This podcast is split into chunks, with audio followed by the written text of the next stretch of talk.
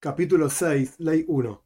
Está prohibido que una persona pase por atrás de la sinagoga en el momento en que la congregación está rezando. Esto porque parece que está mostrando un desprecio hacia la sinagoga, hacia el rezo, está quitándose de encima el yugo del cielo, porque pasa por atrás mientras el rezo está rezando. Excepto si estaba haciendo una carga, estaba cargando algo, o si la sinagoga tenía dos puertas de dos lados diferentes, aquella persona que ve dice, quizás entró por la otra puerta y también, si en la ciudad había dos sinagogas, la persona que ve va a decir quizás fue a la otra sinagoga a la que está acostumbrado a ir.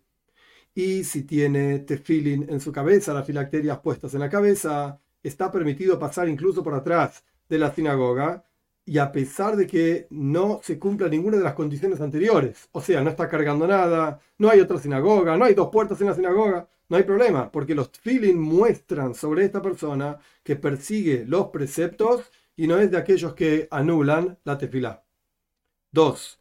Una persona que reza con la congregación no debe alargar mucho su tefilá, pero si la persona está solo, tiene permiso de hacerlo. Y si la persona después de su tefilá viene a decir, quiere decir, todo el orden de las confesiones que se dice en Yom Kippur en el día del perdón, lo puede decir, a pesar de que es algo largo, etc. Lo puede decir.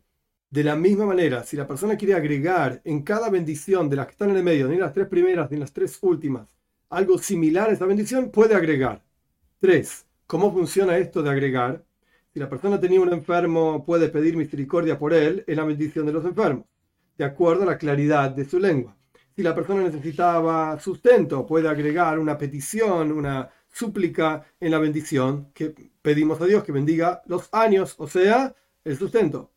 Y de la misma manera en cada una de las bendiciones. Y si la persona quería pedir todas sus bendiciones, todas sus necesidades, perdón, en la bendición que agradecemos a Dios que escucha nuestra plegaria, las puede pedir, pero no debe pedir ni en las tres primeras ni en las tres últimas bendiciones. Esto se aplica, el Rambam no lo dice, pero esto se aplica específicamente si la persona está haciendo una petición personal. No la puede agregar ni las primeras tres ni las últimas tres. Pero si es una petición comunal, nosotros vemos en la práctica, y el Rambam mismo lo dijo, que en el rezo de Rosh Hashanah, Yom Kippur, los días intermedios, agregamos al comienzo que Dios nos recuerde para bien, que Dios nos inscriba en ese libro de la vida, y así sucesivamente, porque son peticiones comunales. 4. Está prohibido que la persona pruebe nada cualquier cosa o que haga cualquier tipo de trabajo desde el amanecer a Mudashahar, o sea, desde que se ven los rayos del sol en el horizonte hasta que rece la tefila, el rezo de la mañana. Paréntesis, los comentaristas, los poiskim, los grandes legisladores de toda nuestra historia, etcétera, discuten qué se puede, qué no se puede. Agua, todo el mundo está de acuerdo que se puede, porque acá el problema es mostrar soberbia, yo me ocupo de mí mismo, antes de ocuparme de Dios. Entonces, agua no es un asunto de soberbia. Y discuten si se puede beber café o no se puede beber café, café con azúcar o no café con azúcar, si se puede comer algo que sea mesdoines, mesdonot, o sea, no una comida con pan específicamente hablando, sino una galletita o algo por el estilo. Cada uno tiene que hacer según la guía de un rabino autorizado que sepa las leyes, etcétera, de acuerdo a sus costumbres. Continuamos con el texto de Rambam. Y tampoco la persona no debe despertarse e ir a saludar a su prójimo antes de rezar la tefilá de Shachris, de la mañana. Porque de vuelta, uno se está ocupando del prójimo y no se está ocupando de Dios. Lo primero que uno tiene que hacer a la mañana es ocuparse de Dios. Pero esto se refiere a quien va específicamente, se despertó y va a la casa de este. Hola, vengo a saludarte solamente antes de rezar, etc. ¿no? Quien se encontró por la calle puede decir buen día. Y tampoco uno debe salir al camino antes de que rece pero la persona puede probar y hacer algún trabajo antes de rezar musa, probar alguna comida o hacer algún trabajo antes de rezar la plegaria adicional o antes de la plegaria de la tarde, de Minja. Pero no puede comer una comida, una seudad se llama, media hora antes del rezo de la tarde. 5. Por cuánto llegó el momento del rezo de la tarde, Minja Gedoila, que explicamos anteriormente, desde las, de la hora seis y media de las horas proporcionales, de la mitad del día más media hora, ya se llama Minja Doila, la gran Minja, porque hay mucho tiempo para hacerla. Desde que llegó ese momento, la persona no debe entrar a la casa de baño, ni siquiera para transpirar, o sea, incluso si no se mete en el baño, etcétera, ni siquiera para transpirar hasta que rece el resto de la tarde, por supuesto. No vaya a ser que la persona se desmaye o simplemente se debilite porque estaba muy débil en ese lugar y anule el rezo de la tarde. Y tampoco debe comer ni siquiera una comida temporaria, no vaya a ser que la persona se proyecte en la comida y no rece el resto de la tarde. Y tampoco tiene que entrar a un din, a un juicio, incluso al final, a la finalización del juicio no vaya a ser que se contradiga el psak din, la, la legislación concreta, y esto se continúe, porque una persona va a decir una cosa, el otro juez dice otra cosa, y así sucesivamente, y la persona va a terminar siendo negligente con la tefilá de la tarde.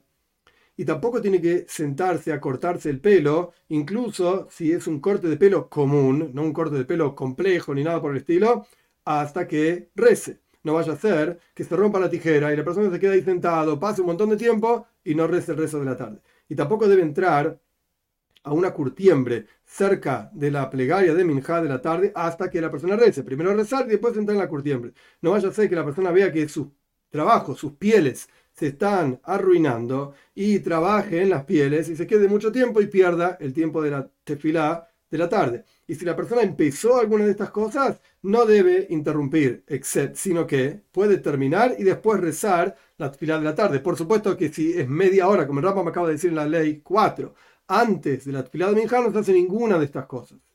6. ¿Desde cuándo es el comienzo de un corte de pelo? Desde que la persona se puso, acá lo llaman mafoires, es decir, una tela que lo cubría para que no le caigan los pelos encima. Esas telas de los que cortan el pelo, los peluqueros, sobre su cuerpo, sobre sus rodillas. Desde ese momento empezó el corte de pelo. ¿Y desde cuándo es el comienzo del baño, en la casa de baño? Desde que la persona se quita la ropa más cercana a su piel. ¿Y desde cuándo empieza la curtiembre? Desde que la persona ata la ropa entre sus hombros, o sea, una ropa especial que se ponían para no ensuciarse con el olor de la curtiembre, etc. Como hacen los trabajadores de la curtiembre justamente. ¿Y desde cuándo es el comienzo de la comida? Para las personas que viven en la tierra de Israel, desde que la persona se lave las manos. Y para las personas que viven en Babilonia, desde que la persona se desate el cinturón. Porque solían andar con cinturones bien ajustados y para comer se lo desataba. ¿Y desde cuándo se comienza de un din, de un juicio? Desde que se pongan un talis, es decir, la ropa especial para el resto, que se lo ponían también los jueces para hacer un juicio justamente, y se sienten. Y si ya estaban sentados los jueces, desde que empiecen los contendientes a decir cada una sus declaraciones. 7. A pesar de que la tefilá de la noche es optativa, la persona no debe venir de su trabajo y decir, voy a comer un poco, voy a dormir un poco y después voy a rezar, porque no vaya a ser que el rezo lo agarre, por así decirlo, fuerce y surge que la persona durmió durante toda la noche, sino que la persona debe rezar el rezo de la noche y después comer y beber o dormir. Y está permitido cortarse el pelo y entrar a una casa de baño cerca de la plegaria de Shachris, de la mañana, porque no decretaron este asunto de no hacer ciertas cosas antes de la plegaria de Minjá, de la tarde, justamente cerca de la, del horario de la plegaria de la tarde, porque es algo común que la mayoría de las personas ingresan a ese tipo de cosas, a la casa de baño, a cortarse el pelo, etc., durante el día, cerca del horario de Minja, de la plegaria de la tarde. Pero a la mañana no es común que la persona ingrese a hacer ese tipo de actividades y por lo tanto nuestros sabios no decretaron todo lo que es una regla general en el Talmud. Todo lo que no es común, no hay decretos de nuestros sabios sobre esos casos poco comunes. 8. Una persona que estaba ocupado en Talmud Torah, en estudiar Torah, y llegó el momento de la tefila, debe interrumpir y rezar. Pero si se trata de una persona cuya Torah es su oficio, y los ejemplos que se traen en el Talmud son como Rabbi Shimon ben Yochai, quien puede compararse con Rabbi Shimon, etc. Pero una persona de ese, de, de ese calibre, no, y no hace ningún otro tipo de trabajo en absoluto, y su vida y su trabajo es el estudio de Torah, si la persona estaba, si esa persona estaba estudiando Torah en el momento de la tefilá, no interrumpe su estudio. Porque la mitzvah del estudio de Torah es mucho más grande que la mitzvah de tefilá. Y toda persona que está ocupada en las necesidades de la congregación es como aquella persona que está estudiando Torah y no es necesario que interrumpa para hacer tefilá. 9 una persona que está rezando no debe interrumpir su rezo, excepto por una cuestión de peligro de vida solamente. E incluso si un rey del pueblo de Israel le pregunta cómo está, la persona está rezando y viene el rey y dice, ¿cómo andás? No debe responderle, pero debe interrumpir si un rey de los idólatras lo interrumpe o lo saluda porque quizás lo mate el otro rey.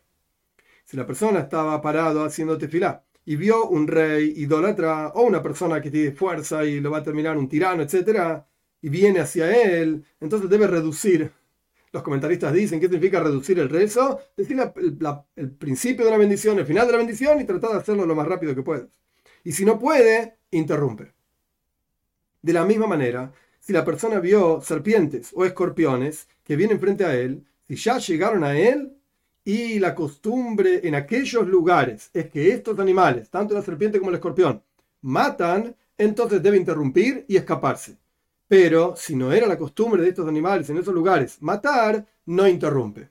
Entre paréntesis, es interesante que el Rambam puso juntos a las serpientes y el escorpión. Y en el Shulchan Aruch, en el código de ley judía, no están juntos, están separados.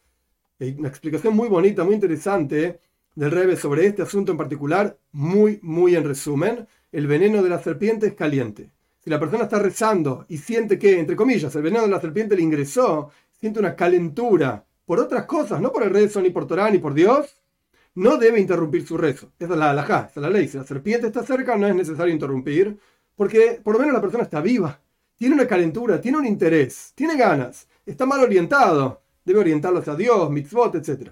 Pero por el otro lado, si viene un escorpión y el veneno del escorpión es frío, entonces si la persona está rezando y siente frivolidad, frialdad, indiferencia, la ley en el Shulchan Aruch, en la Mishnah, Shulchan etc., es hay que interrumpir. Serpiente no es necesario interrumpir, pero si viene el escorpión es necesario interrumpir, porque lo peor que hay es la frialdad es la indiferencia hacia Torah y Mitzvot. Cerramos paréntesis, continuamos con la ley número 10. Mujeres y sirvientes y niños están obligados a hacer tefilá, porque la definición de tefilá no tiene tiempo específico, sino que, como Rambam dijo ya, es una cuestión de súplicas, alabanzas a Dios, agradecimiento a Dios. Eso no tiene un tiempo específico. Y toda persona que está exenta de la lectura de Shema está exenta también de la tefilá, del rezo y todos aquellos que están acompañando al muerto a pesar de que la cama no los necesita, están exentos de tefilá.